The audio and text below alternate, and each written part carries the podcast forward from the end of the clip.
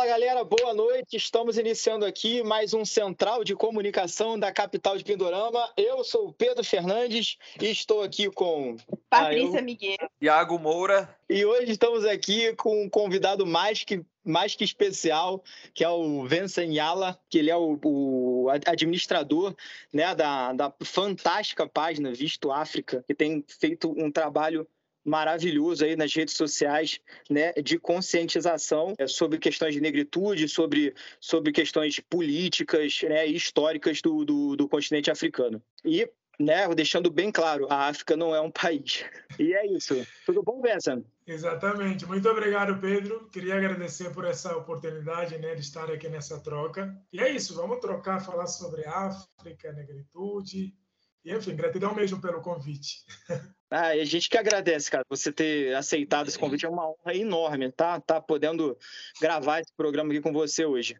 É uma satisfação imensa. Beleza? Maravilha. Continuo agradecendo. Bora lá. Vamos nessa, vamos nessa. Vamos começar então com o Giro de Bizarrices. O Giro de Bizarrices hoje está recheado, né, de coisas absurdas e coisas que eu posso dizer até detestáveis e que a gente vai estar tá explicando aqui agora, né? A gente começa nosso dia de bizarrice nada mais nada menos com a Bolsonaro Story. Vocês acreditam nisso?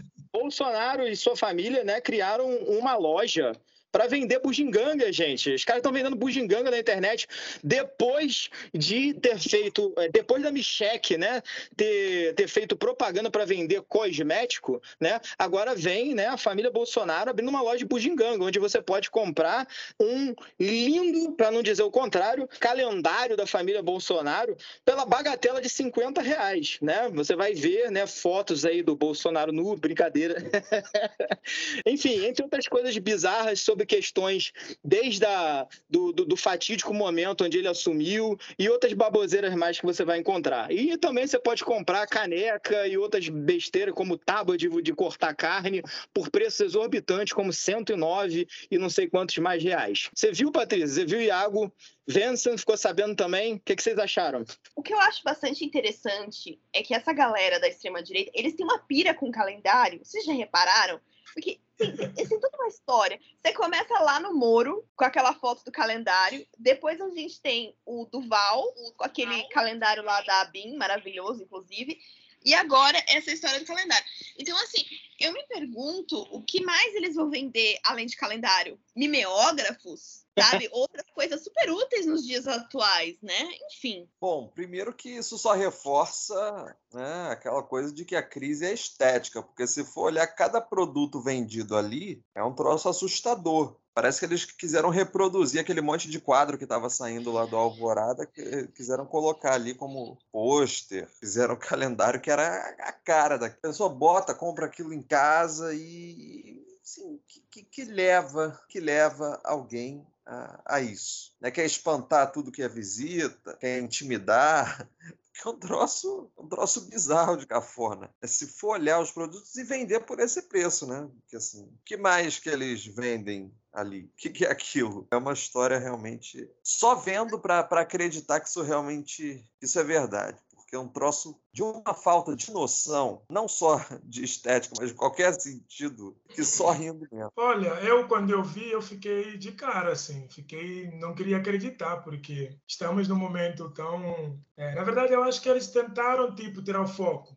porque não é possível uma coisa dessa, mano. Principalmente no, no contexto político que a gente está vivendo, do cara que foge, vai para lá e tem que vir e não vem e tá aí anuncia uma, uma loja para vender calendários. Eu acho que é só para tirar o foco, mas foi muito bizarro, muito mesmo. Eu, como eu não ouço muito eles, assim, quando eu ouço ou vejo alguma coisa dessa família, eu não entro muito para gastar energia, então me poupo. Aí eu vi, eu vi como estava repercutindo, do nada, quando eu fui mesmo me interessar para ver, eu vi que a loja já, já não existia mais. Então é inacreditável o futebol clube mesmo. Olha, eu entrei aqui, tá no ar? É, caiu do primeiro, primeiro para o segundo dia, caiu, né? É, caiu. É, voltou já. Que caos. Quem, que, seja, né? Quem quiser gastar dinheiro com, com, com bugiganga a preços astronômicos, né? Para ter uma foto do Bolsonaro pendurado no quarto, né? Fazer o quê? Será que eles vendem prótese peniana igual eles. Vão vender isso também? É, tomara que não. Muito bem, e o Eduardo Bolsonaro ficou bastante irritado né, com os comentários, principalmente depois que o que a página saiu do ar, né? E chamou todo mundo de idiota útil, enfim, aquele chilique que a gente já está acostumado que vem da parte deles, né? Vergonhas à parte, enquanto, enquanto eles estão dando chilique, estão chorando, a gente está rindo. Vamos lá, Patrícia, vamos para o segundo, nosso segundo do, do ponto do, do, do, giro de bizarrices? Sim, o nosso segundo ponto do, do giro de bizarrices são os conservadores em geral que estão nervosíssimos, mas assim, extremamente irritados com a foto da Rihanna na capa da Vogue.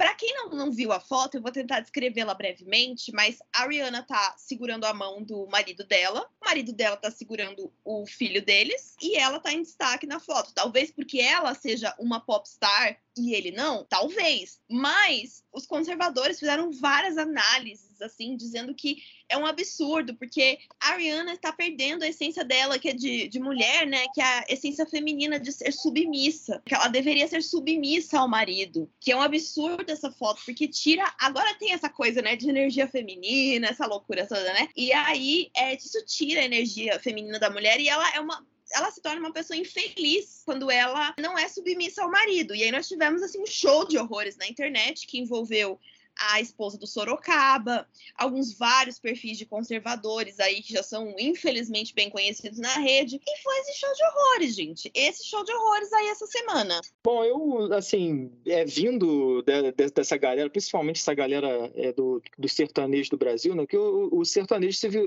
do, sertanejo brasileiro, né? E vamos, vamos deixar bem claro, não é o sertanejão, não. Não que não, não possa haver um ou outro fascista ali no meio. Mas, assim, é, o, o grande nicho fascista que nós temos hoje é do sertanejo universitário, que é um estilo musical, tá? Quem não gostar do que eu vou falar, paciência, que vem de uma deturpação do sertanejo, que aí os caras colocam uma porrada de, de coisa, de batida eletrônica, não sei o que, fica uma coisa horrível, uns cantores ruins e que eles acabam estragando, né? Algo que é sempre fez parte, sempre foi muito forte dentro da cultura, né? Interiorana brasileira. Esse nicho acabou se tornando, né? Um ninho, né? De, de, de fascismo né? A gente viu aí durante esses últimos quatro anos, né?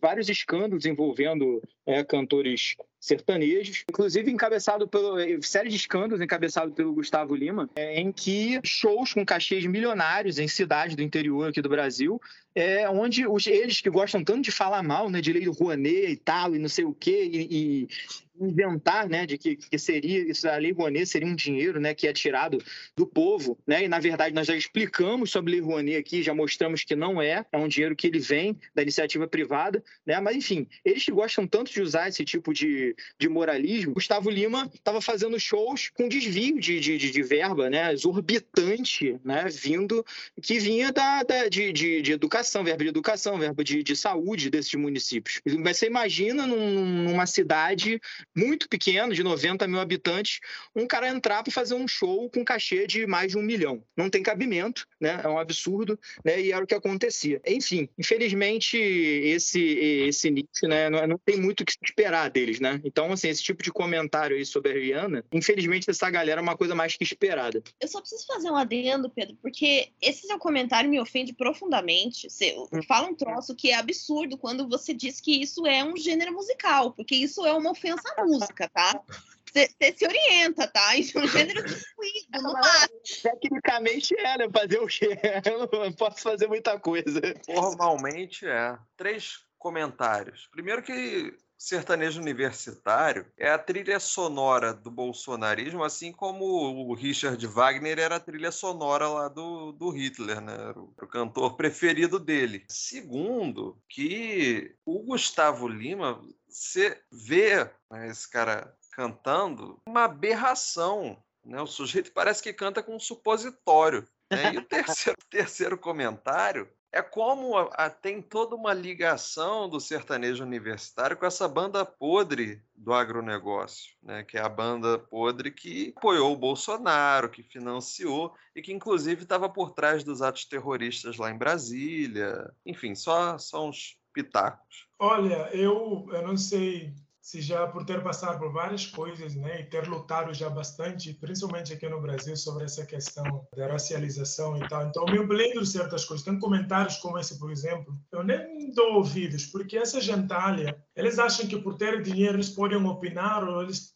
tem é, alguma opinião assim que, que gera algum tipo de impacto importante sobre, sobre a vida das pessoas, né? Porque uma mulher, né, branca, trazer uma fala da, daquela é muito complicado, ainda mais analisando uma foto de uma família negra, porque a Rihanna representa muitas famílias pretas, muitas mulheres pretas que lutam pela emancipação da galera preta, sabe? Então ela era uma referência e que já está tentando sair desse subjugo social, né, da mulher estar sempre submisso ao homem tal, vivemos numa sociedade extremamente machista e tal.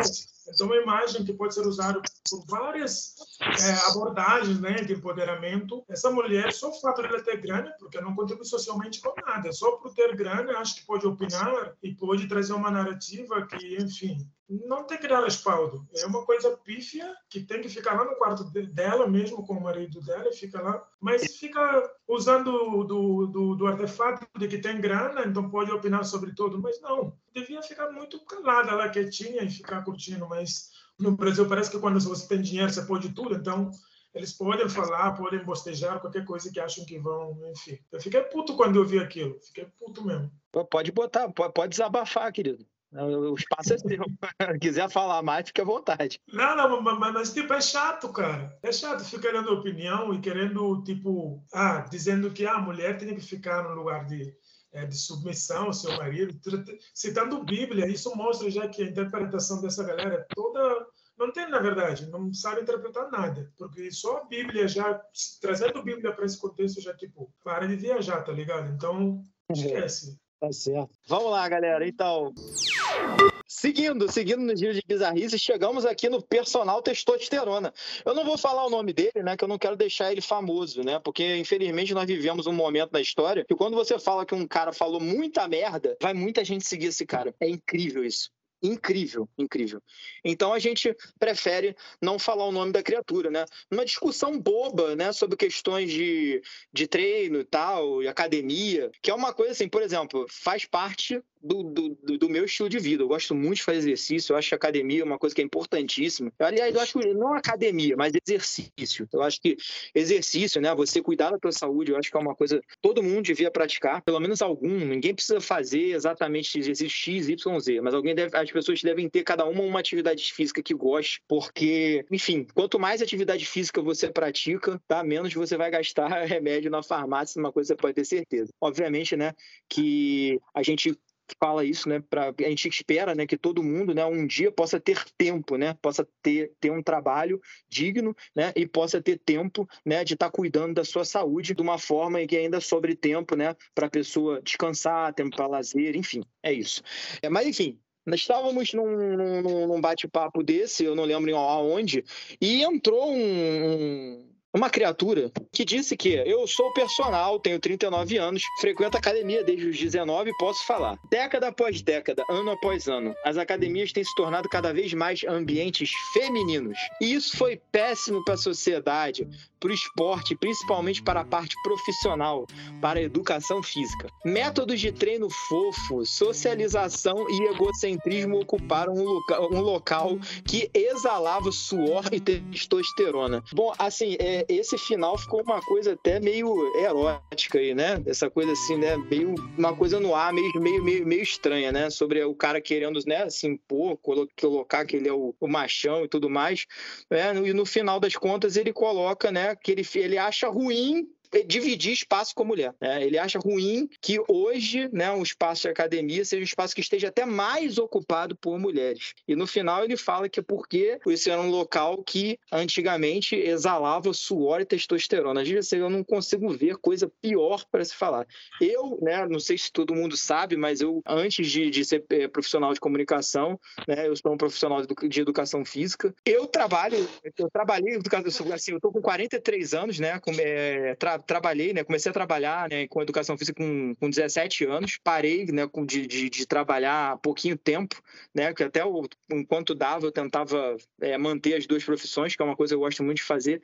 E eu fico pensando Ele tem 39, eu tenho 43. Cara, eu nunca, nunca passou pela minha cabeça um pensamento tão ridículo como desse cara sabe? Então, é, eu, é, assim, eu não consigo, de fato, entender como foi que ele chegou a isso, né? Tem que ser uma pessoa muito podre por dentro, muito, muito vazia, muito fraca, né? Muito, muito pobre de espírito para chegar, né, a um absurdo desse. E percebe-se, né, que ele tem um problema aí muito sério em dividir espaço com mulheres, né? Deve se sentir, de repente, diminuído, alguma coisa do tipo. O que, que você acha, Patrícia? Cara, assim, pra quem não sabe, eu faço vídeo pro TikTok. E lá no meu TikTok eu tenho um quadro chamado Pérolas de Conservadores. E aí, por conta desse quadro, eu sempre saio em busca, né, de alguns conteúdos desse tipo para que eu possa reagir a eles. Não falo os nomes das pessoas, nem sob tortura, porque eu não quero deixar a gente que já tem um monte de seguidor mais famoso ainda, né? Então, claramente eu risco os nomes e tal. E aí tem um querido que eu sempre pego as coisas dele para reagir, né? E eu comecei a perceber uma coisa, eu comecei a perceber que essa fixação com testosterona é algo comum entre essa galera. Eles têm uma fixação assim absurda por essa questão de testosterona. Esse querido, inclusive, esses dias eu peguei um post dele em que ele recomenda que homens tenham cães. O que, assim, é uma recomendação boa, ter um cachorro é legal, né? Mas o motivo é um pouco bizarro, que ele diz que o homem que dorme com um cachorro no mesmo cômodo, ele aumenta a testosterona, né?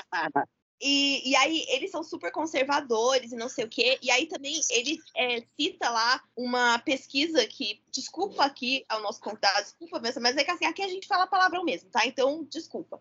Não, dados que ele tirou do cu, em que ele fala que os homens que têm mais testosterona no corpo, eles têm uma maior tendência a serem religiosos, porque ele faz uma, uma, ligação que ele diz que a testosterona leva à religiosidade e que também leva o homem a ser capitalista e conservador, enquanto que o homem que tem baixa testosterona, ele tende a ser socialista e ateu, porque isso tem a ver com a testosterona, né? No, no Instituto de Pesquisa das vozes da cabeça dele. Mas assim, é isso. Essa galera tem uma obsessão com testosterona. Eu não sei, não sei se talvez Freud explique, eu não consigo. Mas é, é uma masculinidade tão, tão tóxica, tão bizarra, sabe? Que eu, eu chego a ficar sem palavras, né? A única coisa que eu, que eu posso dizer é que esse pensamento está se espalhando muito, esse pensamento conservador. E, e essa questão da, da, da, academia também, inclusive eu lembrei de um outro post desse querido, em que ele coloca duas fotos de mulheres treinando, assim.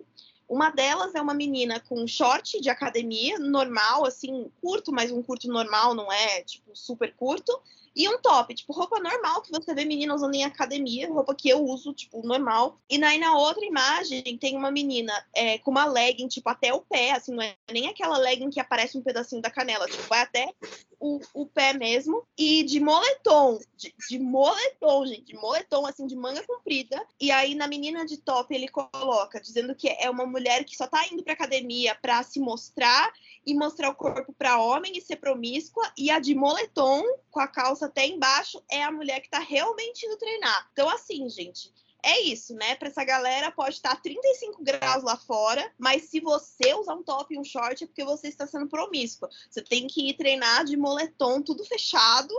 É isso. Acho que, essa, que essas pessoas, se é que a gente pode considerar como, como pessoas, tem, tem um problema latente ali mal resolvido que, que esse final aí de tweet mostra. Não, porque né, tá um ambiente que antes exalava cheiro de suor, não sei o quê. Sim, esse cara, como a Patrícia falou, né? Freud pode explicar essa, essa misoginia bizarra dele. Tem uma questão aí muito, muito esquisita, essa intolerância que ele tem. E, essa é a simples presença do que ele identifica como feminino que abala né, a, a, a masculinidade dele. E aí ele se sente né, como se como se as, se as, bases né, dele estivessem estremecendo, né? Cadê a testosterona? Cadê o cheiro de suor? Não sei quê. Pô, o, o cara fala, é, fala isso para dar uma de machão, e provavelmente quando chegava no vestiário ele deixava o sabonete cair na hora do banho, né? Desculpa aí o nosso convidado, eu tô falando essas bo bobagens. Ah, de boa, tranquilo. Isso é tudo para esse cara que ele deveria procurar um, um, um analista para resolver essas questões mal resolvidas dele aí, porque é uma, uma necessidade, né? Quem sabe ele possa evoluir e virar gente. Olha, eu acho que, eu acho que o homem branco é o grande problema de, de toda a problemática da sociedade, né? o grande cúmplice, né? O homem branco conservador, eurocêntrico, é o grande. Então, tem coisas que, tipo, como essa, eu acho que superam a minha inteligência, porque não dá para compreender. Então, sem comentários, eu acho que é uma coisa que não dá, não dá. O homem branco conservador é caótico, é um caos. Só digo isso. Então, mas é isso, vamos, vamos dando segmento. Patrícia, qual é o nosso próximo tópico? O nosso tá. próximo tópico é uma querida que soltou a seguinte pérola, e aí eu vou colocar aqui o, o áudio para vocês ouvirem. Homem não lava louça e nem limpa a casa. Deixa eu só te falar o porquê. Enquanto as mulheres colocam os homens para lavar a louça e limpar a casa, ela só aumenta a energia feminina deles e faz com que o cara diminui a energia masculina. Ela acaba castrando o homem. Ah, mas isso é ser machista. Não, que machista o quê? Deixa eu só te falar uma coisa. Seja sábia, deixa ele fazer do dia que ele quiser. E já não tem uma ajuda. Enquanto você continuar colocando seu marido para lavar a louça e limpar a casa, você nunca vai ter um homem de verdade do seu lado. E você precisa potencializar a energia masculina dele, não tirar. Enquanto você coloca louça para lavar e casa para limpar, você jamais terá um homem bem sucedido do seu lado, com energia assim daquele homem bem másculo. Deixa eu só te falar, enquanto ele limpa a casa e lava a louça, ele nunca vai prosperar. Aumenta a energia desse cara, para de colocar ele para lavar a louça e limpar a casa, deixa ele fazer no dia que ele quiser e quando ele quiser. Seja sábia o suficiente para fazer ele ficar ao seu lar e dar continuidade aí, ó, nesse relacionamento, nessa vida, com harmonia e com bastante dinheiro o suficiente que daqui a pouco você vai contratar alguém vai ter duas, três, quatro na casa dele pra você. Enquanto isso, você, ó, só aumenta a energia desse cara do seu lado. É isso. Assim, gente, resumindo, vocês que são homens, ó, se vocês não estão prosperando, o problema é que vocês estão lavando louça, tá? É só parar que vocês vão prosperar. Olha, eu acho que a minha mãe não deve ser mulher, então, porque ela ensinou-me tudo o contrário, né? Ensinou tudo o contrário. Eu acho que há uma distorção né, de informações que essa galera pega, é porque essa galera, o, o, dinheiro, é assim, eu não consigo dissociar isso, né? Eles têm dinheiro que acham que podem opinar sobre tudo, podem falar qualquer bosta que tá tudo ok, e eles vão ser ouvidos porque tem grana e tem mídia, tem seguidores de pá que dá ouvido. Então é isso, assim, eu falo qualquer coisa, porque tudo que ela falou não, não tem coerência nenhuma, não faz, não faz menor sentido, não faz menor sentido. E, e, uma coisa que eu estou vendo nessa bizarrice todo, tem um denominador comum, que tem uma, a questão da religiosidade. Sempre tentam trazer a questão da edificação, a, da, de, de Deus, ser cristão, enfim. Isso é um caótico, isso é um caos, cara. É um caos. A gente precisa, é, de fato, desconstruir essa narrativa sobre a religiosidade que essa galera tem porque tá tudo deturpado, tudo deturpado. E a pessoa vai lá, porque é, essa é uma dessas pessoas que, que virou moda agora, né? A pessoa compra um microfone, aí ela bota em cima da mesa, filma como se ela estivesse num podcast, sabe? Que nem é de verdade. Aí o naipe da madame ali, né? Ele mostra que também eu acho que ela nunca chegou perto de uma, de uma pia, nem de fazer nenhum tipo de serviço doméstico, né? Tá meio que na cara dela ali, né? Ela faz esse tipo de avaliação, é bem é uma coisa bem, bem bizarra. Não, e é uma narrativa que, que se constrói, narrativa de. Eu não, eu não, sei explicar direito, mas esse conservadorismo, né, eles, ao mesmo tempo que eles defendem uma, um Deus castrador, né, que é um Deus que não deixa ninguém se realizar e ninguém se, ser livre, né, é a submissão e tal. Por outro lado, tem, tem essa coisa, né, de, de prosperar, enfim, que é a, a marca, né, dessas desses comércios religiosos que têm surgido, têm simplesmente transformado a fé em mercadoria. Se a gente for ver a, a, a exploração que se faz, é essa. Enquanto antigamente a ideia era, não, sua vida aqui é uma merda para depois vocês ser recompensado no céu, mudou. Você tem que ter dinheiro aqui para comprar seu terreno no céu. E se você não tem dinheiro aqui, é sinal de que o demônio está na sua vida, não sei o quê. Aí faz o quê? Né? Nação dos 318, óleo ungido, pega paninho para passar na porta do banco, leva paninho na porta do Bradesco lá para ver se a tua dívida some, passar um, um paninho na cabeça, na careca do gerente. Ai, ai. Olha, Hoje tá pesado, hein? Tá pesado esse, esse giro de bizarrice. mais do que o normal, mais do que o normal. E vamos, pro, vamos pra parte mais pesada agora, né, cara? A gente tinha que chegar nele. Né? Tinha que chegar nele, tinha que chegar nele. E vamos falar sobre o coach da Campari, né? Não vamos falar o nome dele aqui, não, tá? Que se você tá querendo, se você não está inteirado sobre a história, você vai ter que buscar, tem que digitar coach da Campari no Google e procurar. A gente não vai ficar falando o nome, nem vai deixar é, otário famoso aqui, não. Então, é, não sei se vocês viram aí essa semana, né? O que aconteceu, né? Nesses últimos dias. Um cara aí chama que, que tem desse, dessa galera Red Pill, né? Aliás, tá, em, tá na moda agora, né? Movimentos masculinistas misóginos, né? Tá, tá na moda. Aí tem esse daí, tem o outro lá que é o Homem Sigma, não sei o quê das contas, isso é tudo uma forma, né, o que, que os incels, né, eles arrumaram para arrumaram nomes descolados para ele, né? Para não se chamar.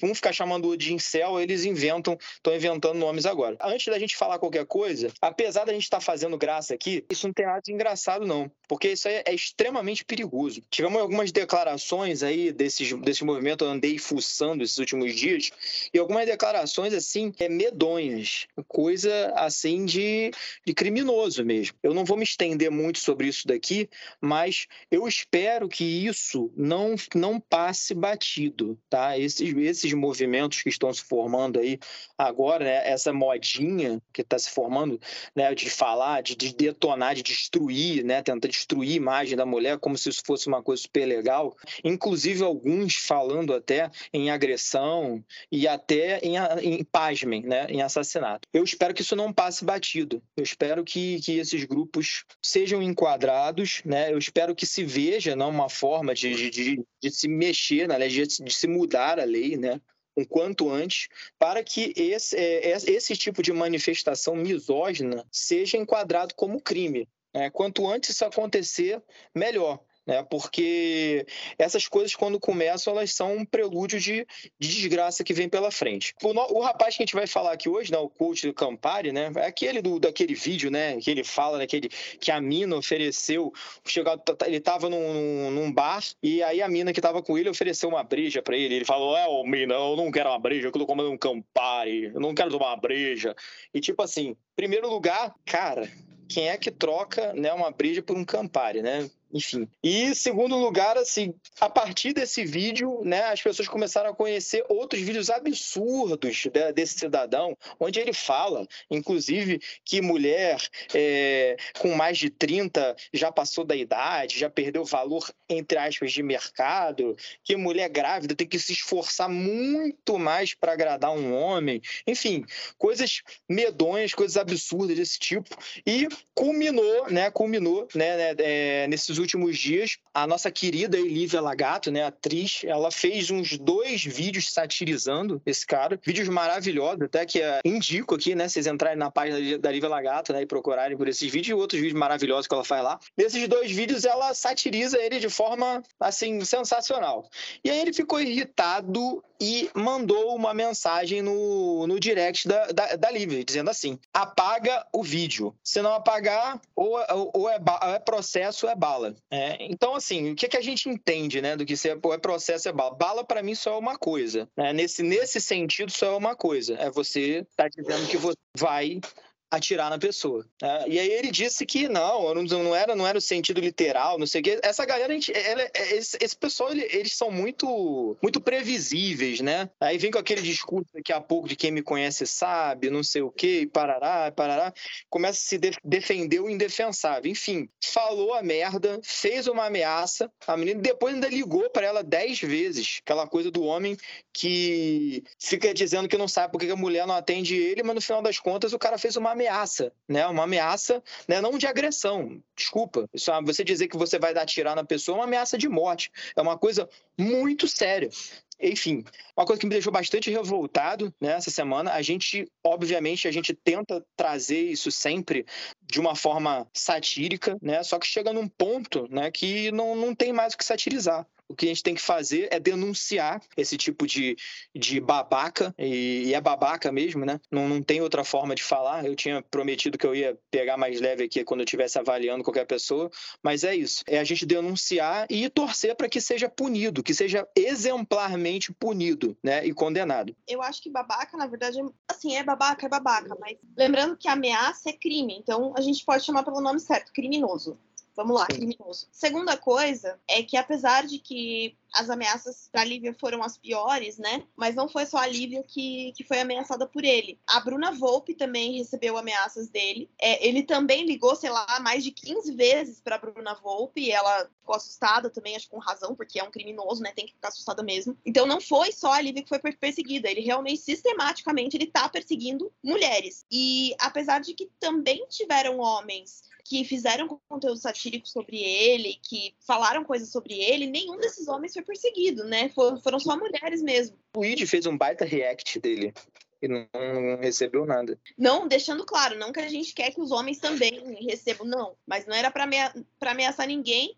E é muito simbólico isso, que o cara persegue só as mulheres que ousam falar alguma coisa sobre ele. Enfim. Eu acho que eu não, não tenho muita coisa a acrescentar. É só o fato de que deixa de ser. Deixa a esfera do ridículo, né? Como Pedro falou, e vira um troço criminoso. Tem que ser penalizada com, com rigor. Não tem cabimento o sujeito chegar no direct, fazer uma ameaça, sabe, e achar que não vai, não vai acontecer nada com ele. Não tem como isso. Não tem como engolir um negócio desse. É, esse, é, esse é motivo para ser escândalo mesmo. Tem que ser, tem que ser escrachado, tem que ser escancarado. É um cara que faz uma barbaridade dessa que tem não só a covardia, mas a canalice de fazer uma, uma coisa assim, sabe? O sujeito tem que ser tem que ser exposto mesmo, tem que ser responsabilizado, né? Não Sim. pode deixar esse tipo de coisa cair no esquecimento. Ah, eu acho que só reforçar a fala de vocês, né? Porque não dá para a gente deixar isso passar batido mesmo. É, e lembrar que misoginia mata, né?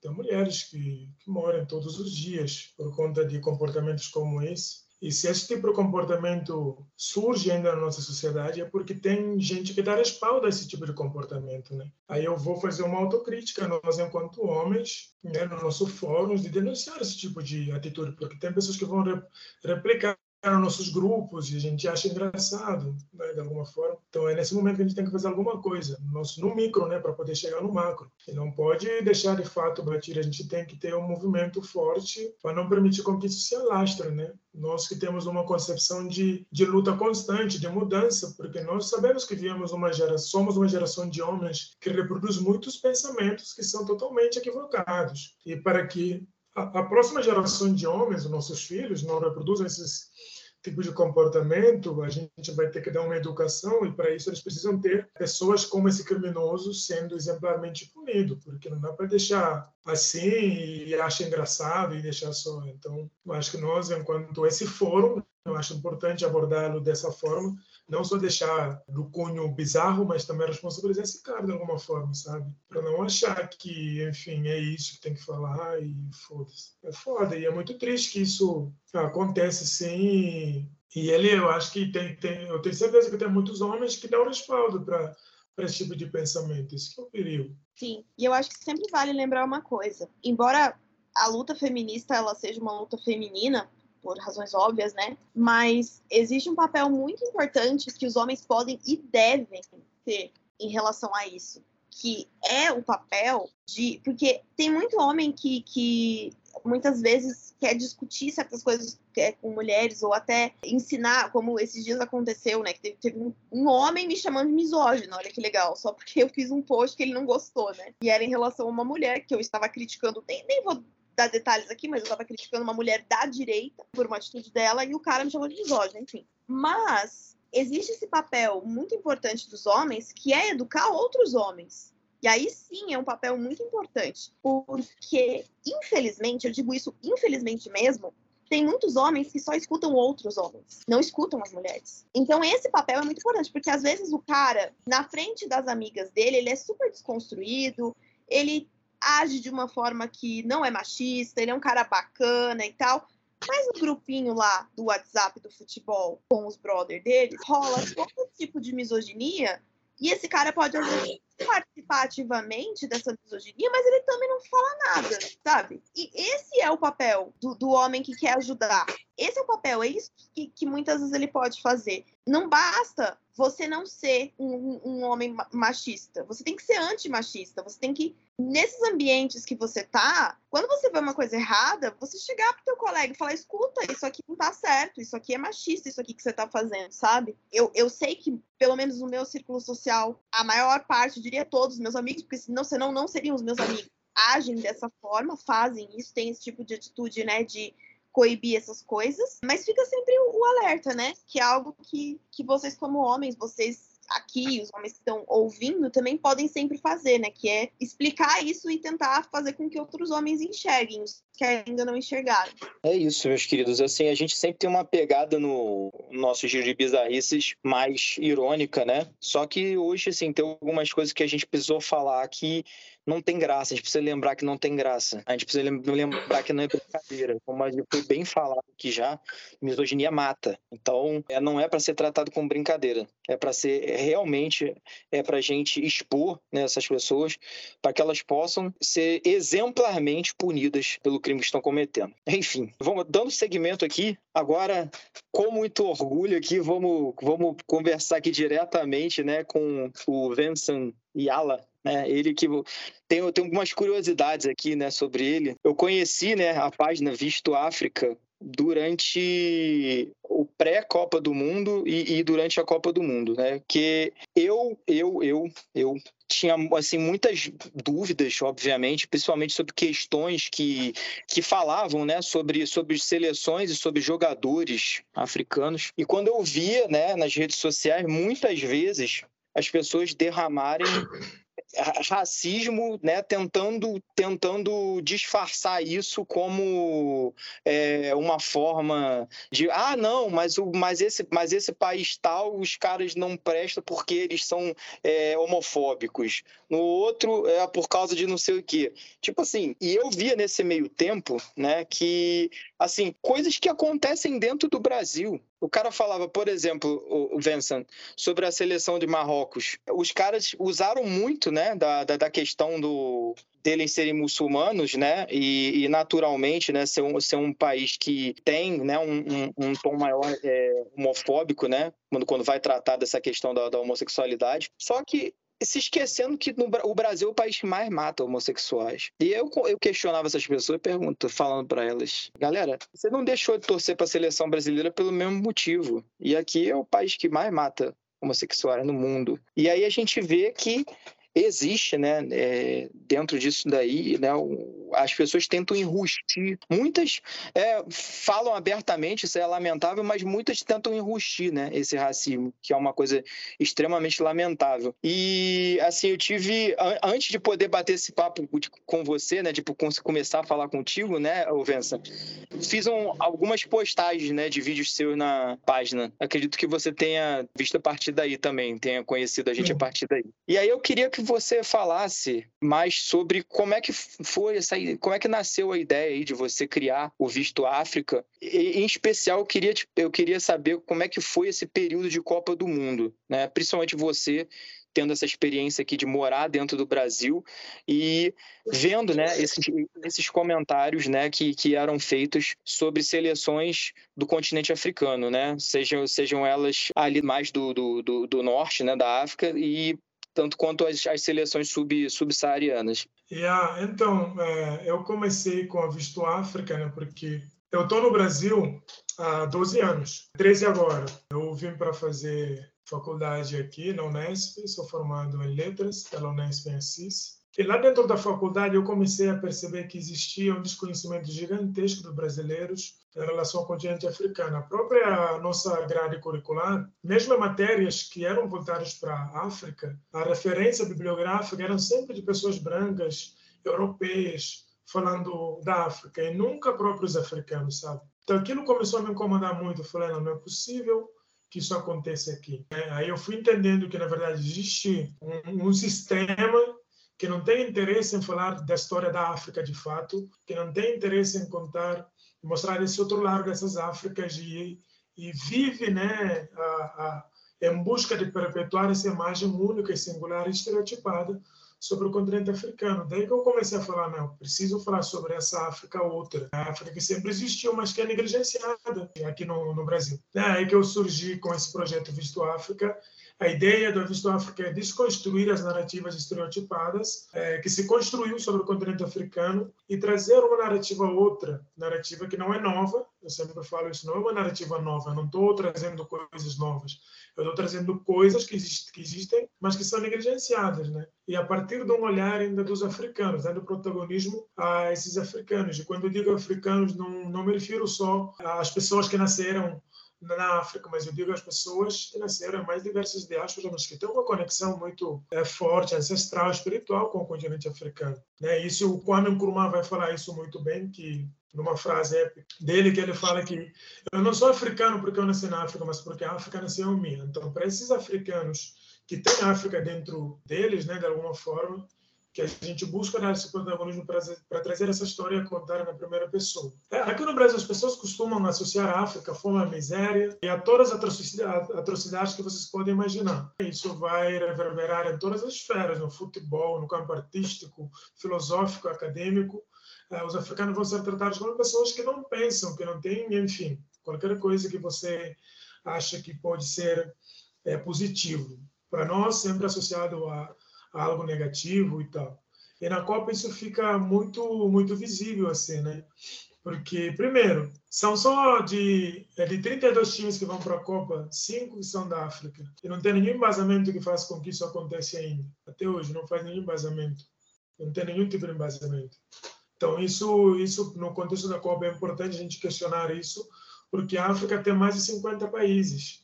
Né? Se a gente for incluir Saara Ocidental e, e Somaliland, vamos ter 56 países. Eu acho que no, no, no caso da, da Saara Ocidental, é preciso perguntar para o Marrocos por que, que ainda luta pela, pela não independência do Saara, do Saara Ocidental. Eu acho que isso seria um tema bem interessante para a gente tratar numa outra ocasião, assim, porque Saara Ocidental é um país independente é, da França, mas que a, o Marrocos luta pela sua dominação até hoje. Assim, existe uma questão política lá bem complexa que é importante abordar. Como eu disse, os brasileiros têm essa imagem já da África, assim, de, de não ter nada. Então, no, na Copa, ninguém esperava que os, as seleções africanas podiam fazer alguma coisa. Por isso que fazem essas avaliações. Ah, não torço para aquele país porque tem problemas X e Y. Mas não é isso que, de fato, é o motivo das pessoas não torcerem.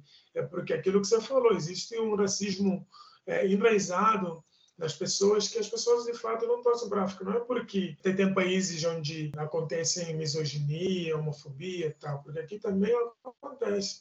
E muito, muito, muitos desses países são minúsculos. Então, os crimes que acontecem, por exemplo, aqui no Brasil, são muito maiores que os que acontecem, por exemplo, em outros países da África. Por, se a gente for ver a densidade populacional, em termos de, de população, né? Então, é, é, bem complexo assim, essa, essa, questão, e é isso que a gente depara. E na página da Visto África, eu tento trazer essa, essa, esse debate para tentar desconstruir essa visão, de fato, trazer uma narrativa outra. Eu tenho vários motivos para não torcer para os times europeus? Vários. Na verdade, não posso nem assim, mas se eu for elencar, eu tenho que elencar com coerência. Não vou dizer, ah, não, mas porque isso não sei lá o quê. Então, uma questão que é muito importante também, mas isso eu acho que a gente tem que discutir no nosso fórum, enquanto talvez pessoas pretas ou africanas nascidas no continente, que é essa questão de, de não torcer para o outro. Por exemplo, eu vi muita gente torcendo para Portugal contra Gana, sabe? Eu tenho conhecido meu, tipo, mas torcendo porque existe na verdade uma um, um, um tipo de pensamento, um, um, tipo de eu não sei explicar bem, um tipo de auto ódio que nós temos mesmo contra nós. Isso é uma coisa também que se a gente for compreender o processo colonial como se deu nesses países africanos, a gente vai ver que é um plano de, de, de fato da da colonização criou-se um tipo de autóide que faz com que nós, os africanos, a gente não se vê tipo como únicos, né? Essa narrativa foi criada pelo Ocidente, a gente fica reproduzindo. Eu, mas nunca, eu, nunca que Portugal vai jogar com Gana, vai jogar com, sei lá, qualquer país africano que eu vou torcer para Portugal. Isso não faz o menor sentido, saca? Mas é uma coisa que é, é uma coisa que a gente tem que fazer uma autocrítica dentro de nós mesmos para poder desconstruir. São vários nuances assim, tem várias atrocidades que que acontecem também dentro do continente que é preciso falar, porque não dá para ficar também romantizando toda essa questão, porque da África, eu sou muito contra dessa romantização. Nós temos que buscar o protagonismo dessa África, mas é uma África que está em busca da sua desconstrução, dos seus problemas, não é negligenciar nossos problemas também, que sabemos que tem são vários. Né? A gente tem que fazer isso, uma cura interna, e depois poder, de fato, buscar esse, essa cura externa. Eu acho que eu falei muito, mano.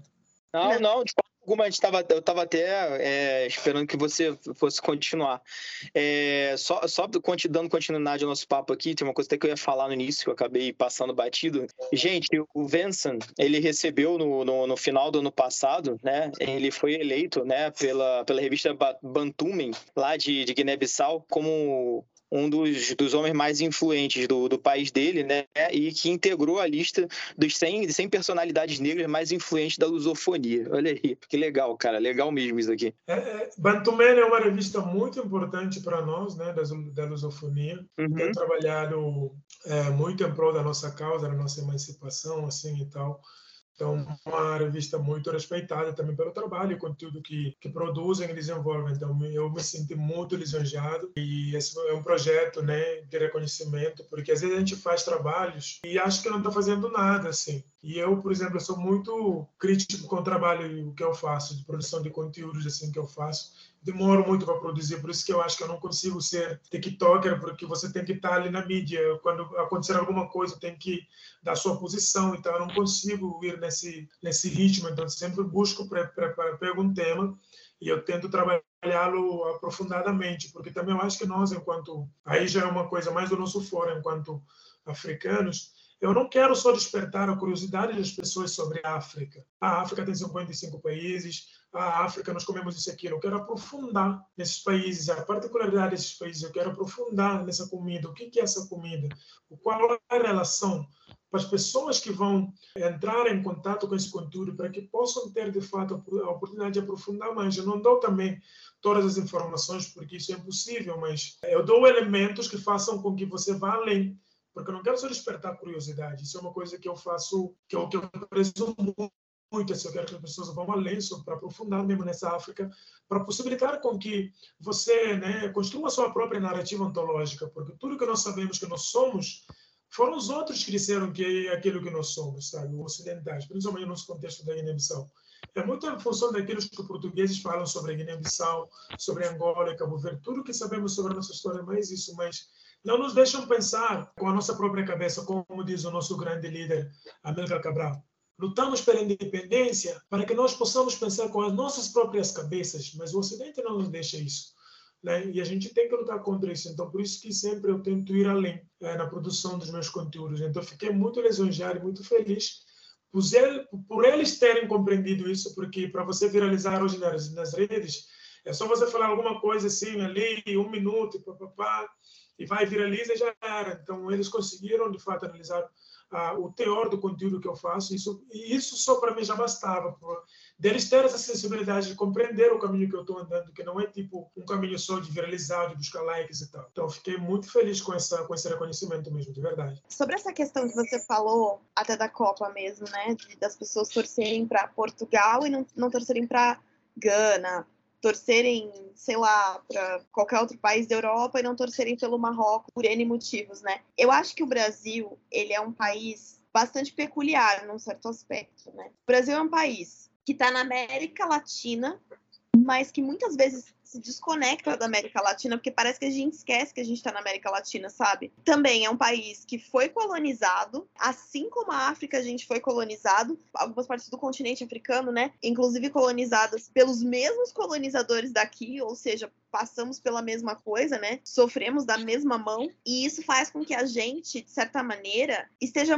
culturalmente falando, até assim, não geograficamente falando, né, porque tá um pouco longe, mas culturalmente falando, historicamente falando, por essa questão da colonização, a gente tá até mais perto da, da África do que de basicamente qualquer outra parte do mundo, assim, culturalmente falando, né, exceto a América Latina, mas a América Latina, no geral, também passou pela mesma coisa que a África, então, no fundo, estamos todos no mesmo barco. E aí rola essa mentalidade não de colonizado, que é o que a gente é, a gente é colonizado, mas uma mentalidade de colonizador, quando na verdade a gente também é colonizado, assim, tipo, de uma maneira, eu não vou dizer parecida, porque foi totalmente diferente, né? Inclusive, até mesmo pela questão das pessoas da África que foram trazidas para cá em situação de, de, escravidão, mas passamos muito tipo pelas mesmas mãos, esquecemos muitas vezes disso e que no final das contas a África toda, né, todos os países da África estão muito próximos a gente nesse sentido, assim. Yeah, eu acho isso essa colocação muito legal. É porque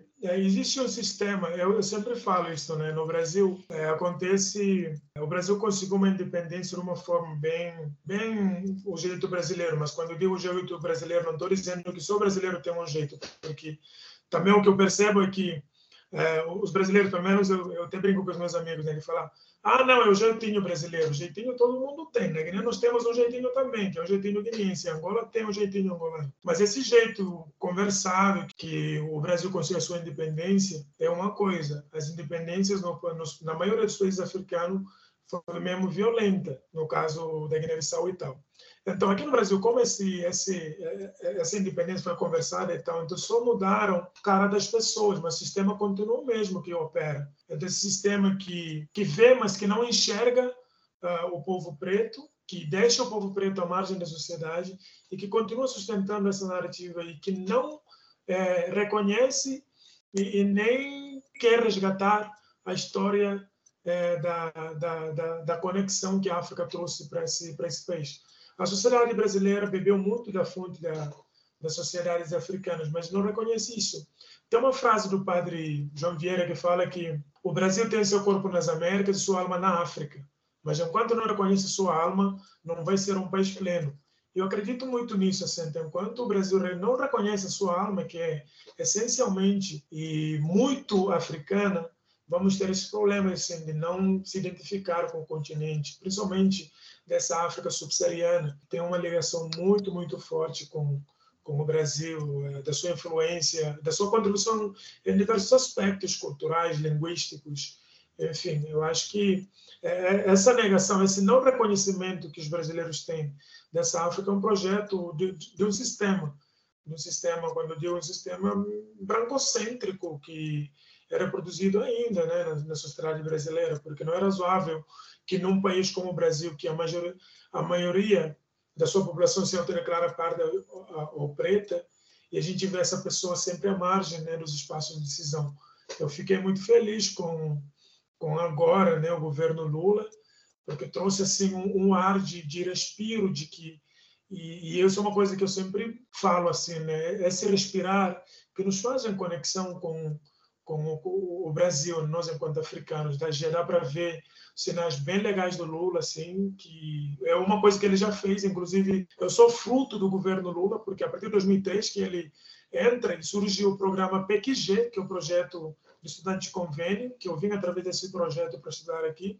Então, tenho só a agradecer a esse governo, que é uma parceria que o, o governo dele então fez com os países em subdesenvolvimento, né, como é o caso da Guiné-Bissau. E isso é muito legal, assim, já dá para ver também muitos sinais de que isso vai acontecer. Já vi agora que tem algumas viagens, né, do, do presidente Lula para alguns países da África. Isso é muito importante, essa conexão, de mostrar de fato, reaviver essa essa de reconexão, na verdade, reconexão com essa África que ao longo do tempo, pelo menos nesses quatro anos, a gente viu um retrocesso gigantesco e, enfim, eu acredito que agora a gente possa dar passos bem positivos na busca de dessa reconexão ser mais eficiente e positiva para ambas partes. Pensa, queria te fazer uma pergunta. Seguinte, a gente tem uma tendência, na verdade, isso é ensinado o tempo inteiro, né, de que é, é um grande mito, né, a questão da a cordialidade né, do, do, brasileiro. A gente sabe que não. A nossa história é marcada por, por, muita violência. O racismo no Brasil ele é justamente,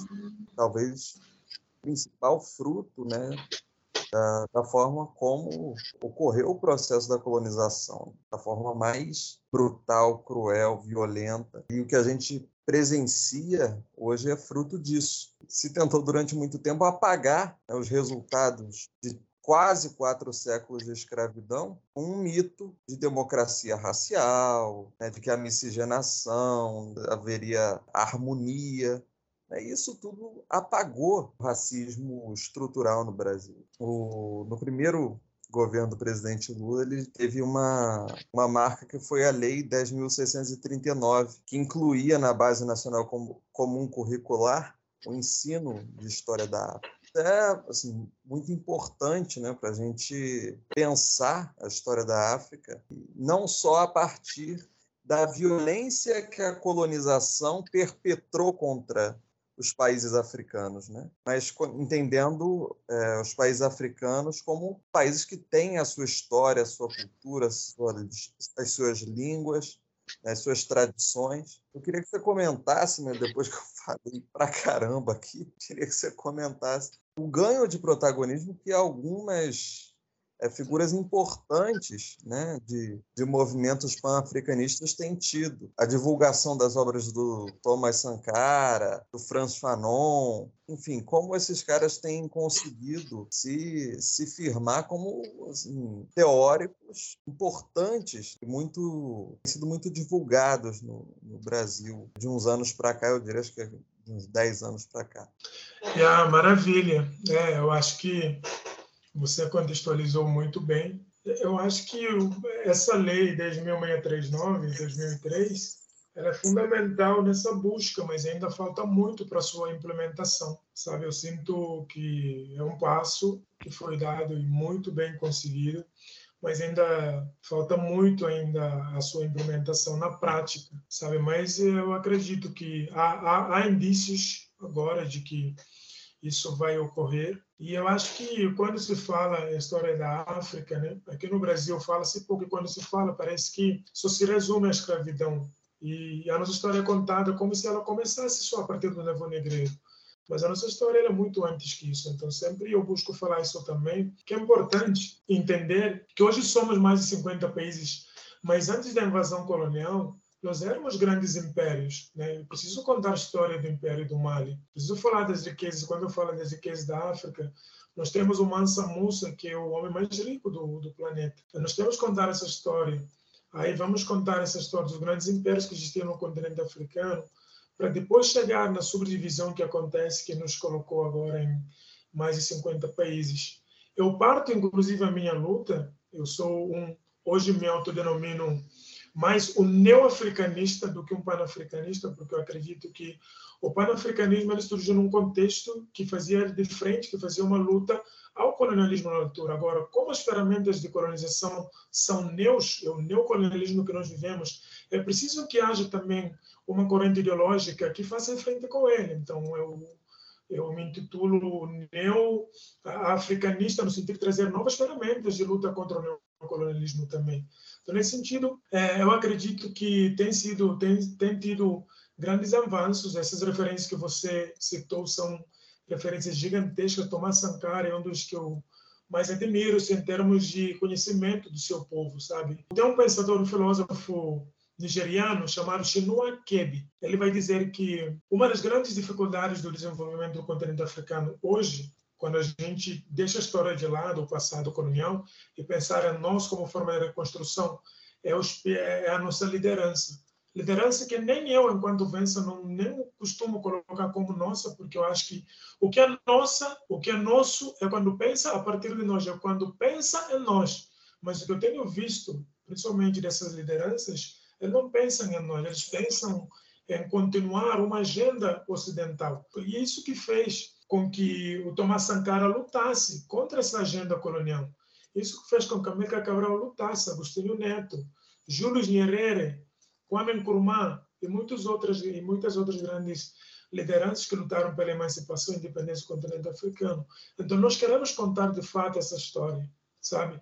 Eles não contam essa história porque essa história nos fortalece essa história nos orgulha. É preciso também contar essa história para que os outros africanos que nasceram em outras diásporas além do Brasil, possam se orgulhar e se sentir de fato que vieram um lugar onde tem reis e rainhas. Nós queremos contar a história desses reis e rainhas também, sabe? Ainda no governo Lula, quando Haddad era ministro da Educação, acredito, eles fizeram junto com a Unicef aquele volume de História Geral da África, em oito volumes. Esse livro é riquíssimo e devia ser cesta básica para qualquer estudante aqui no Brasil. Estamos falando de um país que tem é, que só perde para a Nigéria em termos de população negra fora do continente. Então não é razoável que isso não seja uma matéria obrigatória nas escolas. É muito importante falar sobre isso, da história do, dos povos africanos, dos povos originários. Isso é muito importante. A gente está totalmente desconexa com a nossa história. E quando você não conhece a sua história, você não consegue se autocompreender.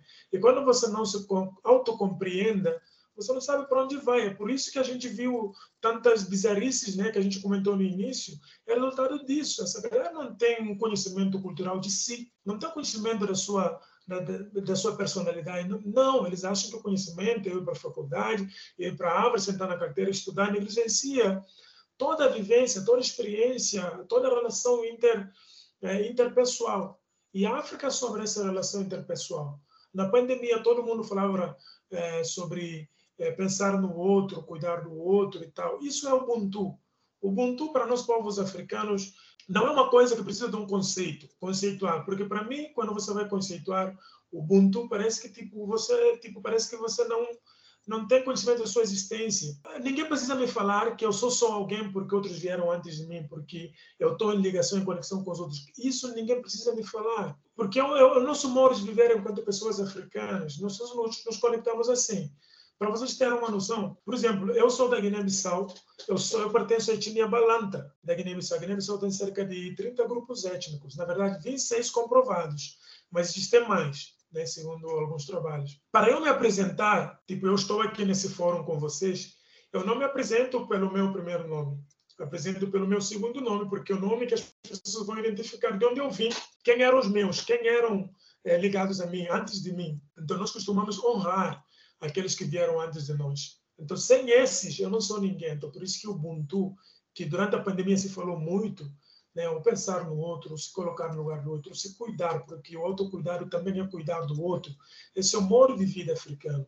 Esse é o modo de pensar e de vivência né, do cotidiano dos africanos. Então, preciso falar sobre essa história. Né? Preciso falar sobre esse modo de viver, entende? Mas eu acho que esse sistema ainda, e aí eu não digo só sistema do racismo estrutural que existe no Brasil, mas em outros é, países, principalmente os países europeus e tal, é um modo que negligencia a nossa história. Nós precisamos recontar nossa história. E o Brasil, particularmente, ele pode exercer um papel muito importante nisso muito importante por essa conexão que a Patrícia falou, já que é histórica. Eu acho que até geograficamente, assim, você vê mapa da África, vê mapa do Brasil, se encaixa perfeitinho. Nós temos vários argumentos para usar além dessa, dessa histórica, sabe? Então, acho que o Brasil, esse fórum como esse, que possibilite diálogo como esse é muito importante para essa mudança de narrativa. Dando seguimento, né, a gente ali na página, a gente passa muitas vezes por questões bastante complicadas, né, de pessoas que a gente vê, né, inseridas na luta ali todo dia, né, se colocando como pessoas progressistas, mas que sempre acham uma forma, de uma forma, assim, de uma forma ou outra, né,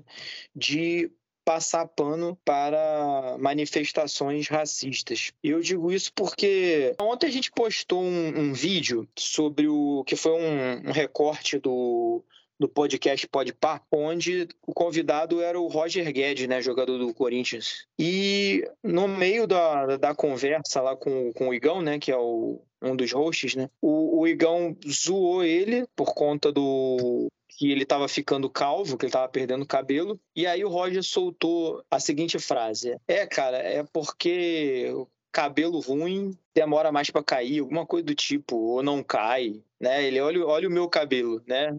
É fino, é liso. É por isso. Aí o, o, o Igão até respondeu ele, falou, falou tá, então uhum. se, se, o meu cabelo é mais resistente e ele, e ele não cai, qual que, é, qual que é o cabelo ruim? Aí ele ficou sem graça, enfim. A gente postou uhum foi uma, foi uma tirada do Igão que eu achei sensacional, né? Que ao, ao mesmo tempo que ele ele ele, ele continuou, né? ele, ele foi irônico, né? No momento, né? Ele fez uma uma tirada bastante inteligente, né? E que deixou o cara completamente sem graça. Acho que naquele momento ali ele conseguiu pensar um pouco, né? Eu espero também na, na, na bobagem que ele falou. E ao mesmo tempo não abalou, né, o, o, o andamento do, do, do, podcast. Esse, esse recorte postado lá na página, não sei se você chegou a ver, se, se, se viu, não sei se chegou a ver os comentários. Teve muita gente, muita gente, não foi pouca gente, não. Teve muita gente alegando que era um papo descontraído entre dois amigos e que por isso não teria problema. Inclusive, teve um, uma pessoa né, que, que falou né, sobre o doutor Adilson Moreira, né, que é um, um doutor em direito, né, de direito em direito antidiscriminatório, estudou em Harvard, né, um, um, homem preto também, em que ele fala sobre uma questão chamada racismo recreativo. Eu nunca tinha ouvido falar nisso. Inclusive, na hora que o uhum. cara falou, o cara falou assim, né? O Carlos Cordeiro falou assim: esperar que um jogador de futebol entenda o que é racismo recreativo é o mesmo que esperar que nossos pets sejam poliglotas e entendam física quântica. Eu não, até então não tinha ouvido né, falar esse termo. Eu perguntei o que, que seria né, racismo recreativo. Ele respondeu o seguinte: Segundo o doutor em direito Adilson Moreira, o racismo recreativo abrange os atos caracterizados como brincadeiras entre pessoas adultas que não expressariam desprezo ou ódio racial, mas que reproduzem uma série de estereótipos raciais, podendo ser classificados como injúrias, porque comunicam hostilidade racial por meio do humor. Aí, entre aspas, palavras comunicam valores culturais e não deixam de disseminar sentidos negativos devido à suposta ausência de motivação psicológica. Elas expressam um consenso social dos membros do grupo majoritário sobre o valor de pessoas que pertencem a minorias raciais. Por esse motivo,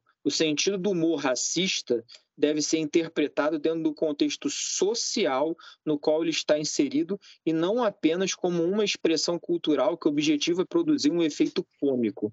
Piadas racistas só adquirem sentido dentro de uma situação marcada pela opressão e pela discriminação social. Aí, assim, isso me causou é, uma confusão muito grande, né? Eu queria que você comentasse sobre isso. Eu, eu realmente não soube responder na hora. É, na verdade, o racismo recreativo criativo é o que a gente vê mais assim. Eu, por exemplo, passei várias várias situações disso assim na faculdade, porque a, galera, eu tipo, não sei, eu acho que vocês têm noção, Unesp, uma universidade pública ultra super mega elitizada, uma das melhores do estado de São Paulo, assim, Unesp, USP, Unicamp. Aí a galera que frequenta lá uma galera super elitizada, a galera rica, pá. Então, eu, assim, na minha experiência, o que eu via, o que eu vivi naquele momento, é uma galera tipo que não, assim, isso é uma coisa que eu vou falar, pode até ser ruim, mas enfim, eu acho que no fundo não existe maldade, mas eles acabam reproduzindo coisas que eles ouvem assim na casa, porque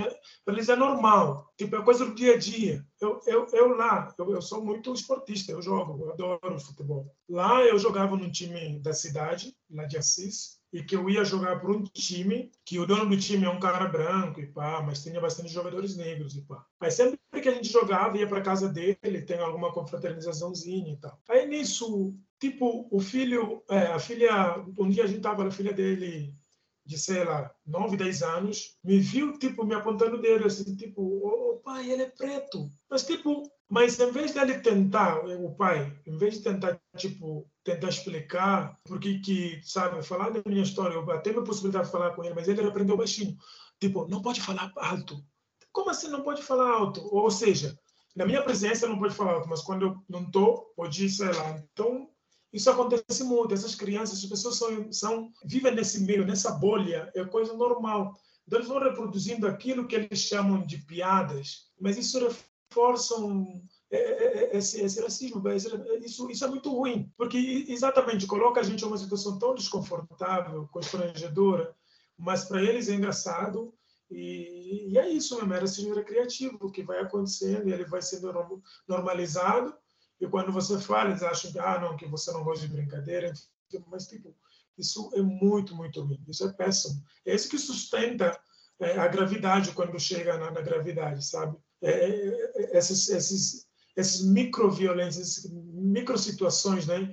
De, de, de, de racismo. No caso do Roger Guedes também, e é isso, assim, cara. a galera do futebol não tem essa consciência mesmo, sabe? É por isso que eu sempre falo. Mesmo, poderia até ser uma pessoa, um jogador preto reproduzindo a mesma fala. Tipo, ele poderia ser um jogador preto, mas que de autorreferir-se ao seu cabelo como cabelo ruim. Porque é uma coisa que para ele, naquela bolha deles, é o que acontece. É normal ter aquele tipo comportamento. Então, nós mesmos acabamos reproduzindo sabe? Porque é uma coisa que parece que está normalizada. Então, uma pessoa preta, eu mesmo, eu trabalhei lá em Assis numa empresa, não vou chamar nome, com colegas negros no escritório, na verdade, duas negras, mulheres, e que alisavam o cabelo. Mas argumentos delas de alisar o cabelo é porque supostamente seus cabelos eram ruins. Aí eu tentava mostrar para porque aquela fala me incomodava muito. Aí eu tentava mostrar, uma dessas pessoas, minha coordenadora na altura, tentava mostrar o outro lado dessa situação, assim, tipo, de mostrar sobre a importância do cabelo, de, de afirmação, de não reproduzir essas falas, tipo, ela não me compreendia. Isso chegou a situação de até discussão bem grave, assim, a ponto de, de colocar em causa o meu trabalho, saca? Então, tipo, são microviolências que está internalizada no nosso imaginário coletivo, a gente acaba reproduzindo ela como se fosse normal. Mas é preciso expor. Eu acho que o Igão foi inteligentíssimo na, na, tipo, na resposta, saca? Eu acho que foi muito inteligente mesmo na resposta.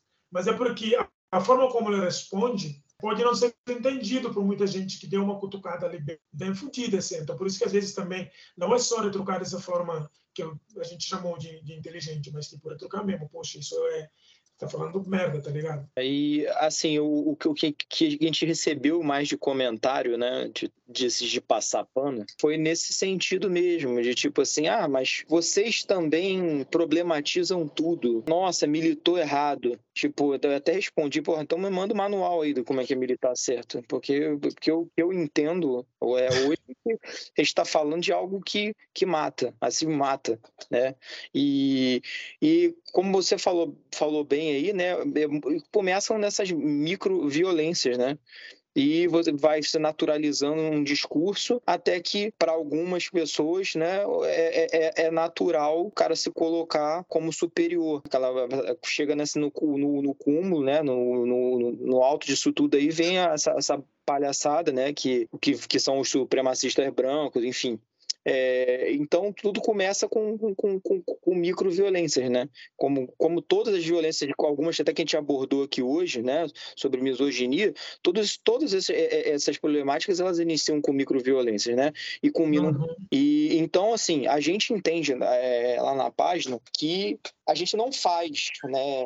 A gente não, não, a gente, a gente não, não, não teria nem essa, essa inteligência que o, que, o, que o Igão teve, porque a gente já entra numa logo de cortar, né? É, qualquer tipo de comentário como esse pela raiz. Obviamente não estou criticando o Igão, eu, inclusive eu concordo com você que ele foi inteligentíssimo, mas a, a nossa forma, né, de, de operar quando, a gente, quando, quando há algum é, comentário né, racista, por mais que seja desse, desse nível aí de, de recreativo, que eu, nossa, eu acho esse termo péssimo, a gente tem, tem, é, né, tende a cortar na raiz. Enfim, a gente recebeu muito esse tipo de comentário, de que, não, porque por ser uma coisa, é, uma, um, uma conversa entre amigos e principalmente pela reação do que estaria sendo ofendido ter sido uma reação que não foi agressiva, né? É, muitas pessoas entendem que ele não se sentiu ofendido com isso. Uhum. Né? Na verdade, uhum. ele demonstra no vídeo que ele se sentiu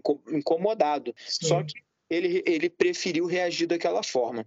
Exatamente, ele se mostrou e até falou, presta atenção, tipo, é. ele, ele, se mostrou, mas é que a galera branca também, eles, eles se, como é que fala, se protegem, né? principalmente nas, nas redes, o que eu tenho visto, Mano, a galera branca, a pessoa pode ser racista que for, vai ter sempre um apoiando, passando o pano. Pode ir um monte, pode ser o mais escancarado possível, assim. Eles sempre estão ali para se apoiar, para passar pano, para dar, enfim. Mas é, é caótico, só que a gente não pode também não falar sobre isso. Né? A gente tem mesmo que falar, tem mesmo que expor e tentar desconstruir essa cena, porque isso não dá mais, isso não é sustentável. Ter tipo de comportamento como principalmente das pessoas, né, que estão nas mídias, que são que têm milhares e milhares de seguidores, produzindo falas como essas, é um caos. Não dá para deixar passar, enfim. Mas a galera é bem, tipo, eu para mim, pessoa branca, até que me prove o contrário, se não crio expectativa não. Eu sou corintiano, mas aquela, aqueles caras lá, tipo, esquece, boy Sim, eu acho que aquilo que eu falei hoje mais cedo, né, sobre os homens eles se posicionarem contra a misoginia de outros homens, isso aqui é igualmente válido para pessoas brancas quando se trata de racismo. Pô, você tá vendo uma situação, você faz alguma coisa, sabe? Você não fica quieto presenciando, você como pessoa branca, tipo, se você pode tá lá e dar um apoio para a pessoa. Assim, eu moro no sul. Aqui é um lugar extremamente racista. As pessoas aqui, elas por definição são racistas, sabe? E a gente vê muita coisa acontecendo, mas é aquela coisa, você sempre tem que se posicionar. E essa questão do, do racismo estrutural, é uma coisa que. E, e, assim, de novo, quando você, quando você não passa por aquilo, é muito difícil você ter essa empatia de se colocar no lugar de outra pessoa. Com a questão da misoginia também é assim. Tem muito homem que, tipo, esses dias mesmo, um cara. Eu fiz um vídeo, né, falando sobre essa questão de, de machismo, e o cara, ah, não, mas isso aí não, não afeta ninguém, não sei o que. Eu falei, é, porque não é você, né? E é a mesma coisa aqui. É a mesma coisa. Eu me lembro de uma conversa que eu tava tendo com um amigo meu, que é também uma pessoa branca, né? E a gente estava falando sobre um vídeo que a gente tinha assistido de uma moça negra que ela estava falando que o tema do vídeo dela era privilégios brancos que, que as pessoas brancas têm, mas que elas nem percebem. Porque, claro, tem as coisas que são óbvias, né?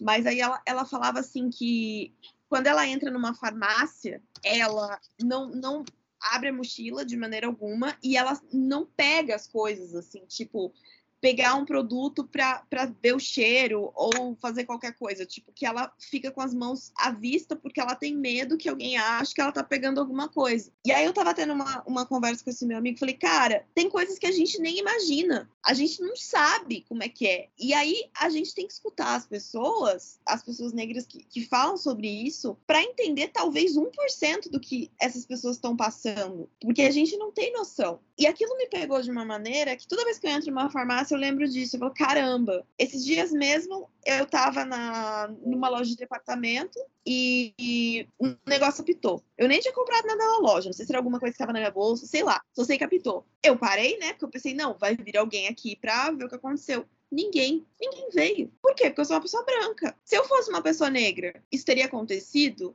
Eu tenho certeza que não. Alguém teria vindo pra me parar, pra me revistar, né? Enfim. Já, já é. aconteceu comigo algumas vezes. Eu ter sido saindo da render e, tipo, algum alarme não, não saiu direito na hora da, de passar no caixa e apitou. E, tipo assim, por, assim, é incrível como é que realmente ninguém vem atrás. Não. Enquanto isso, a gente teve na Marisa, não foi na Marisa? Que teve um problema agora há pouco tempo, ah, aqui no Rio, no Madureira, foi Marisa. Que, inclusive, não, não, não apitou nem nada, mas a segurança foi atrás de duas meninas pretas que, que estavam saindo da loja acusando elas de terem levado alguma coisa. No final das contas, não tinha nada. Tinha nada na bolsa das meninas. Não tocou alarme, não teve nada. Foi só racismo puro e cristalino mesmo. Exato. Tem um caso desse também, na Zara. Um cara, inclusive, da Guiné-Bissau.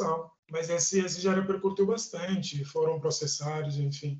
Que ele foi comprar uma mochila, saiu, estava indo segurança, saiu atrás dele, falando que não tinha comprado aquela mochila que roubou. Foi caótico, mas são esses essas violências que acontecem assim e é, o que mais me indigna é essa galera que passa pano, sabe? Quando você fala, por exemplo, já fui tirado série várias situações, né, em que eu falo sobre essas experiências, né, essas narrativas, você fala, não, mas é coisa da sua cabeça, sabe? É sempre coisa da nossa cabeça, nunca é de fato um problema dessa sociedade o apagamento da violência ele é por si só uma violência. Né? Vocês comentaram de racismo recreativo, esse racismo simbólico, né? que é uma violência, mas que vem antes da violência física em si, da eliminação e tal. Que é, é algo que sempre me intrigou é quando assim, figuras públicas negras reproduzem racismo. É como a gente viveu aí no governo Bolsonaro, a gente viu o caso do Sérgio Camargo, como a gente viu, é como tem aí o, o, Fernando Holliday também, né? diz que racismo não existe. E até, assim, pessoas de fora da política que, que não são do Brasil, por exemplo, se pegar tem um vídeo famoso de uns 10 anos atrás do Morgan Freeman falando que não, ele não quer ser tratado como uma pessoa negra e tal. O vídeo onde ele fala que, que se, deixar, se parar de falar, é só parar de falar. Mas não vai acabar se parar de falar sobre isso. É, se parar de falar sobre isso. E, ah, isso, isso é um problema, porque é aquilo que eu falei, né? Tipo, esse sistema foi muito, tão meticulosamente bem trabalhado, que a gente acaba reproduzindo mesmo essas, esses pensamentos, né? E isso o Marx vai chamar de, de tem, tem branco do campo e tem branco do patrão, né? Aquela de, da cidade que fica com o patrão. Então, eles sempre tendem a reproduzir esse tipo de pensamento quando está próximo do pai, quando está em casa. Né? Você que cuida, você que tira o sapato do patrão, então você já está ali pegando as migalhas do patrão. Então você tende a se posicionar pro patrão. Né? Então quando eu chego, por exemplo, eu sou o negro do campo, eu chego e falo para você, meu irmão, vamos fugir. Você não vai fugir comigo porque para você é confortável estar ali pegando as migalhas né, do seu patrão.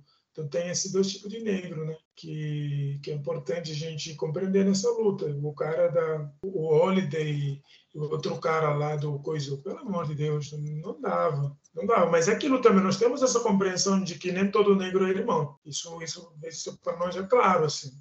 A nossa luta, é, a gente entende que tem tem irmão, tem brother, tem amigo, tem conhecido, tem primo, tem primo de, de longe, tem um de perto, então a gente também tem que compreender isso. A gente não não está numa luta em que todo mundo tem que se concordar também. Eu acho que isso faz com que a, a gente corre o risco de anular nossa subjetividade. Tem gente que pode pensar que ele é o Hitler da vida, fazendo suas atrocidades ali, foda-se. Desculpe a expressão, mas você que lute, eu vou ser seu adversário, não vou estar sentar na mesma mesa que você só porque você é preto, não, tá ligado? Mas tem muita gente que reproduz esses pensamentos que agridem a nossa essência mesmo enquanto pretos, enquanto africanos.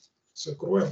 Mas é resultado de longos e longos, longos anos de submissão, acabam não conseguindo enxergar além daquela bolha, não consigo e não conseguem conseguir é, ter outra perspectiva de autoafirmação, uma criação da sua própria narrativa, da sua própria história, né? o seu autoconhecimento, a não ser aquele que o outro diz que é, sabe? Você é resumido a coisa e você acredita nisso porque, enfim, você, enfim, é, é complexo, complexo. É, eu imagino, eu imagino que realmente deva ser muito difícil, né, de qualquer forma, pensar em sentar à mesa com, com o Fernando Holliday ou com um Sérgio Camargo da vida. Imagina, imagina. Nossa, o Sérgio Camargo que foi estrategicamente colocado, né, numa das uhum. mais importantes do país, que é a Fundação Palmares, né? Exato. Foram quatro anos aí de, de, de intenso retrocesso. É um caos. Como que dialoga com um cara como esse? Não tem diálogo lá mesmo, é disputa mesmo para. É isso, cara. O cara foi lá, declarou uma guerra para o movimento negro e é isso. Não tem, não tem como dialogar com um cara desse, sabe? Que promove retrocessos para a luta, que já se avançou para caramba. Sérgio Camargo se elegeu deputado federal? Porque ele saiu, né? Agora eu não lembro. Elegeu? Não, não, não, não, não se elegeu coisa boa. É, assim, nesses últimos, esses últimos quatro anos tem nos trazido algumas gratas surpresas, né? Fernando Holiday também, né? Foi um dessas personagens aí, né? Implantadas como token de racismo. Né, na política. Ele também não, não se reelegeu é, vereador né, de São Paulo em 2020 e tentou agora para deputado estadual, também não conseguiu. Mas está com um carguinho lá na, na, na Câmara de São Paulo, infelizmente. Bom, é isso, pessoal. É... Finalizamos. Alguém tem mais alguma coisa? A gente já está alugando bastante aí, né, o Vença. Foi legal, né? Nem percebi o tempo passando. Ah, que bom que você gostou, querida. Então, galera, estamos chegando aqui no final de mais um Central de Comunicação da capital de Pindorama. Eu agradeço aqui de coração a participação aqui do nosso companheiro Vincent Yala, pela tranquilidade e pelo carinho aí de estar tá, de estar com a gente, né? Pela disponibilidade também. Tá, muito obrigado, querido. Eu que agradeço pelo convite e sempre que for necessário, eu estou aqui disponível para a gente trocar essa ideia, porque aprendo, aprendi muita coisa essa noite também, porque eu acho que é sobre isso, conhecimento a gente partilha ganha e dá um pouco do que a gente tem. Então, agradeço muito a vocês, Patrícia, Iago e a você, Pedro, pela, pelo convite pela atenção. E nós igualmente também agradecemos a, a atenção aí e a, e a paciência de todos, né, que chegaram aqui até o final com a gente, beleza? Um abraço grande, um beijo, tá? E até a próxima. Valeu. Até, tchau, Valeu, tchau. até. Tchau, tchau. É isso. Uhul.